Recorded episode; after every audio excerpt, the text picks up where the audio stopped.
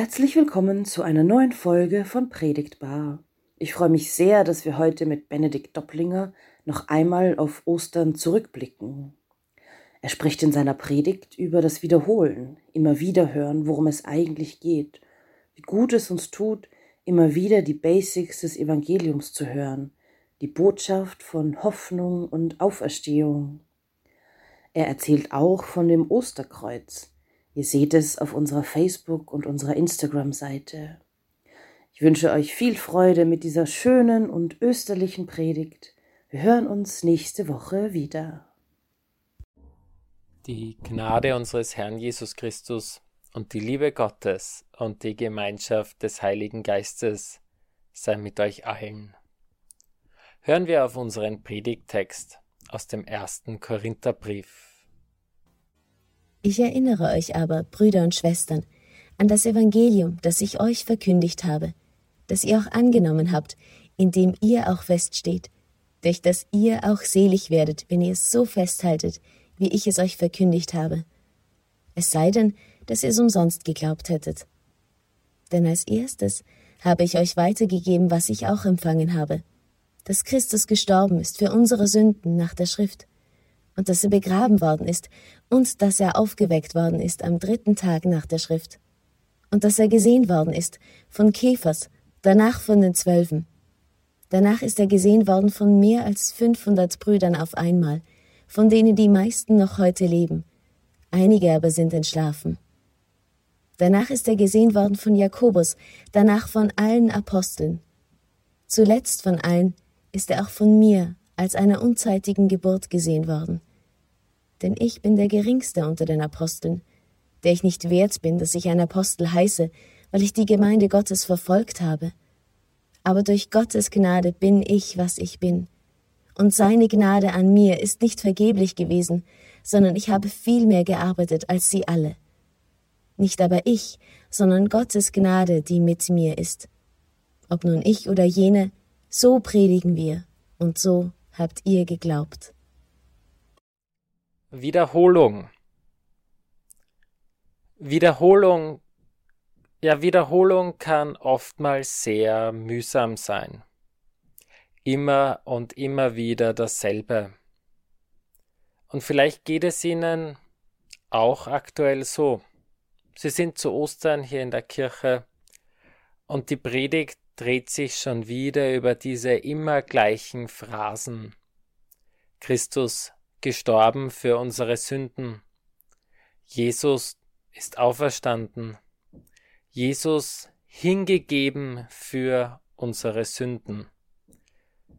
Und sie können es nicht mehr hören. Paulus beginnt hier in unserem Predigtext mit einer ähnlichen Wiederholung. Er erinnert an all das, was er schon einmal der Gemeinde erzählt hat, was er selber empfangen hat, was er auch weitergegeben hat. All das, wodurch er weiß, dadurch ist die Gemeinde, sind die einzelnen Menschen in der Gemeinde gerettet worden. Und ich finde es selber ganz interessant, er wird wirklich nicht müde, das immer und immer wieder zu erzählen. Wie wir es vorhin schon gelesen haben. Ich erinnere euch aber an das Evangelium, das ich euch verkündigt habe. Ja, das ihr auch angenommen habt, in dem ihr feststeht, dass ihr dadurch selig werdet, wenn ihr es festhaltet, all das, was ich euch verkündigt habe. Und dann sagt er auch noch, denn ich habe euch als erstes weitergegeben, was ich auch empfangen habe. Ich habe einige Jahre in einer Wohnung gewohnt, die war direkt über der Wohnung einer professionellen Violinistin. Und dort habe ich oft ihre Geige und ihr Üben gehört. Da war natürlich ganz viel klassische, tolle Musik dabei.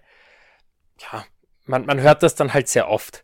Ähm, aber eine Sache hat mich mit der Zeit überrascht.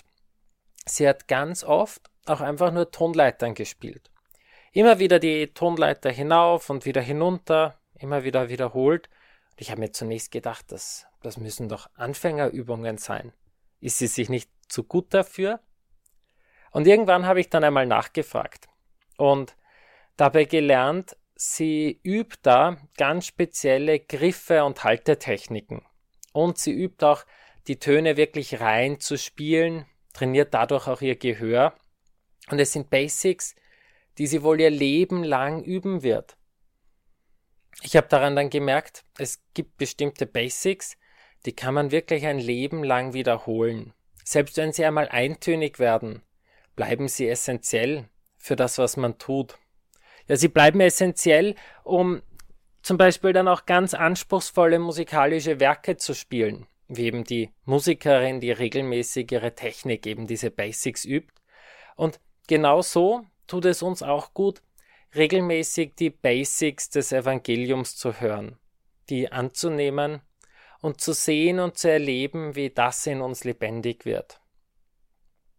Wir sehen das bei Paulus. Er gibt nur das weiter, was er selber auch davor gehört hat und was in seinem Leben einen Unterschied gemacht hat. Weil diese frohe Botschaft, diese gute Botschaft, gute Nachricht in ihm lebendig geworden ist. Und so bricht er die Kernbotschaft des Christentums, wir können auch sagen die Kernbotschaft von Ostern, auf ein paar kurze Sätze hier herunter. Schreibt er, eben denn als erstes habe ich euch weitergegeben, was ich auch empfangen habe, dass Christus gestorben ist für unsere Sünden nach der Schrift, dass er begraben worden ist und dass er auferweckt worden ist am dritten Tage nach der Schrift. Und dass er gesehen worden ist von Käfers, danach von den Zwölfen und etwas später erwähnt er noch bis zu 500 Leute, die ihn auch noch gesehen haben. Ja, da erklärt er das in dem Kreuz vom Karfreitag, dass da etwas ganz Besonderes darin verborgen ist, ein großer Schatz, dass darin steht, dass Christus für unsere Sünden dort gestorben ist, für uns, für dich, und dass er zwar als Toter begraben worden ist, aber dass es bei diesem Tod dann nicht geblieben ist, sondern dass er auferweckt wurde, und dass ihn das jetzt lehrt, dass mit ihm, also mit Christus, auch wir eines Tages auferstehen werden. Und das, das verbürgt er. Da macht er deutlich, das sind keine Fake News, das ist keine Desinformation, das ist eine verlässliche Information, dafür gibt es Zeugen, dafür gibt es über 500 Menschen, die dem Auferstandenen dann noch begegnet sind. Und schließlich auch Paulus selbst, dessen Leben sich dadurch gravierend geändert hat. Ja, Paulus erfüllt diese kurzen Phrasen mit Leben und mit seiner eigenen Geschichte, wie er Jesus begegnet ist. Diese Formeln, eben diese kurze, knappe Osterbotschaft, die ist nicht reine Theorie bei ihm geblieben, sondern sie ist lebendig geworden in ihm. Wenn wir uns das Leben von Paulus anschauen, dann muss er aufgewachsen sein mit einem großen Wunsch, ein vollkommenes und reines Leben zu führen nach den jüdischen Geboten und Riten, ein Leben, das Gott dient, ein Leben, in dem er das Richtige tut. Damals meinte er noch, es wäre richtig, Menschen, die religiös anders denken als er, zu verfolgen. Er hat sie als eine große Gefahr für die eigene Gemeinschaft gesehen. Und so wird er damals dann Teil eines Justizmords, einer Hinrichtung, bringt Menschen in Gefangenschaft und er, der sein ganzes Leben lang bemüht war, vorbildlich zu leben, zu leben, wie es Gott dient, merkt plötzlich, dass er auf einem falschen Weg ist. Es kommt zu diesem berühmten Damaskus-Erlebnis, ein einschneidendes Erlebnis, wo ihm Jesus selber begegnet und in dem er erlebt, dass er auf dem falschen Weg war, dass er schuldig geworden ist, dass er nicht nur vor Menschen, sondern auch vor Gott schuldig geworden ist.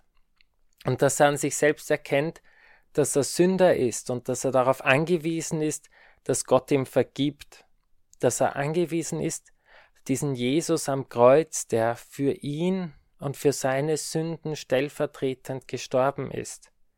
Ja, der am Kreuz die Konsequenz dessen, wie Paulus bisher gelebt hat, übernimmt und ihm das abnimmt. Und er erfährt, er, der für sich selber entdeckt, dass er da die Gemeinde Gottes, dass er geliebte Menschen Gottes verfolgt hat. Er erfährt, dass selbst diese Sünde nicht so groß für Jesus ist, dass Jesus wirklich alles neu macht und neues Leben schenkt.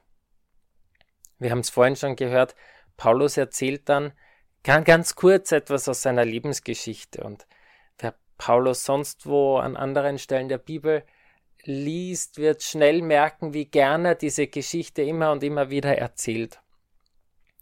Da erzählt er, ich bin es nicht wert, dass ich ein Apostel heiße, weil ich die Gemeinde Gottes verfolgt habe. Aber durch Gottes Gnade bin ich, was ich bin, und seine Gnade ist nicht vergeblich gewesen. Ja, da, da erzählt er, wie dieses Evangelium in seinem Leben einen Unterschied gemacht hat. Aber durch Gottes Gnade bin ich, was ich bin. Wie diese Kernsätze, die wir eingangs hatten, wie diese Kernsätze des Evangeliums in ihm lebendig geworden sind, dass sogar ihm, ja, dass sogar ihm vergeben ist. Und wenn wir das so erzählen wie Paulus und die frohe Botschaft auch mit unserem eigenen Leben füllen, dann werden auch wir zu Osterzeugen, zu Menschen, die davon erzählen, wie Jesus Christus ihr Leben verändert hat und wie ihnen der Glaube festen Halt im Leben gibt. Am Abend vor dem Karfreitag, da hat mich die aufgeregte Nachricht eines engen Freundes erreicht. Er war gerade unterwegs zu seiner Familie über die Feiertage und dann erreicht ihn da selber die Nachricht, dass sein Opa, sein Gesundheitszustand war schon länger etwas ungewiss, aber dass es jetzt eindeutig war, sein Opa kommt auf eine Palliativstation. In den letzten Jahren hatte der Freund von mir den christlichen Glauben, mit dem er so ein bisschen aufgewachsen war, neu für sich intensiver entdeckt. Und jetzt fragt er sich ganz drängend, ähm, was und wie kann ich meinem Opa davon noch etwas erzählen? Weil es davor auch nur ganz wenig ein Thema gewesen war in der Familie. Wir überlegen gemeinsam, ich bereite ihn auch vorsichtig darauf vor, dass der Opa auf der Palliativstation womöglich auch nicht mehr ganz so ansprechbar sein kann, wie, wie er es vielleicht gerne hätte. Ähm, aber sag ihm, du probier es mal mit so ganz eingängigen Texten, die vielen Menschen irgendwann einmal vertraut geworden sind. Oder die so manche auch auswendig gelernt haben. Das Vaterunser, der Psalm 23. Am Abend vor Karfreitag habe ich auch an O Haupt voll Blut und Wunden gedacht. Und, und dann such einfach das Gespräch mit seinem Opa. Und der Freund von mir meldet sich ganz begeistert dann, dann am nächsten Tag, dass er eben das Gespräch mit seinem Opa gesucht hat, dass er ihm von diesem Kern des Evangeliums etwas erzählen konnte und schildert mir, wie sein Opa über Jesus denkt und dass er, dass er eigentlich Frieden hat, darüber Abschied zu nehmen von dieser Welt. Dass er nur, dass er nur so mit der Sache, mit der Auferstehung, ja, irgendwie sich nicht so sicher ist. Und ich freue mich, freue mich, dass Sie wirklich noch auch diese Möglichkeit haben, dieses Gespräch zu führen, voneinander ab, Abschied zu nehmen. Aber denke auch ein bisschen nach, was, was könnte dem Opa helfen, da die Sache mit der Auferstehung für ihn greifbarer zu machen. Und wie ich da so nachdenke, da ist mir ein, ein Kreuz eingefallen oder eine Kreuzesdarstellung. Sie stammt aus einem Diakonieheim in Österreich, von einer Tischlerwerkstätte dort. Sie ist mir sehr vertraut, weil, es bei, bei meinen Eltern in der Wohnung hängt. Äh, manchen von Ihnen ist sie vielleicht auch bekannt. Und ich schicke das mit einer kurzen Erklärung an den Opa. Ich habe es Ihnen heute auch hier mitgebracht. Es ist ein Kreuz, wo sie einerseits eine normale Kreuzform haben und dann mündet der Fuß des Kreuzes in einem Grab. Und dieses Grab ist aber offen und ist leer. Und ich halte dieses Kreuz für eine gute, wirklich aber auch ganz einfache Hilfe, so die Botschaft von Karfreitag und Ostern, das, was wir hier im ersten Korintherbrief finden, auf den Punkt zu bringen, jemanden anderen zu schildern und dann, so wie es Paulus tut, so wie es der Freund von mir getan hat, auch mit der eigenen Lebensgeschichte zu füllen. zu schildern, dass Christus da am Kreuz gestorben ist für unsere Sünden, dass er uns hier alles abnimmt, was an Unrecht zwischen uns und anderen Menschen steht und zwischen mir und Gott, und dass er dann begraben wurde, aber dass er dann nicht tot blieb, sondern dass er auferstand und sein Grab leer ist, bis heute. Und dass mit ihm auch wir auferstehen werden am jüngsten Tag.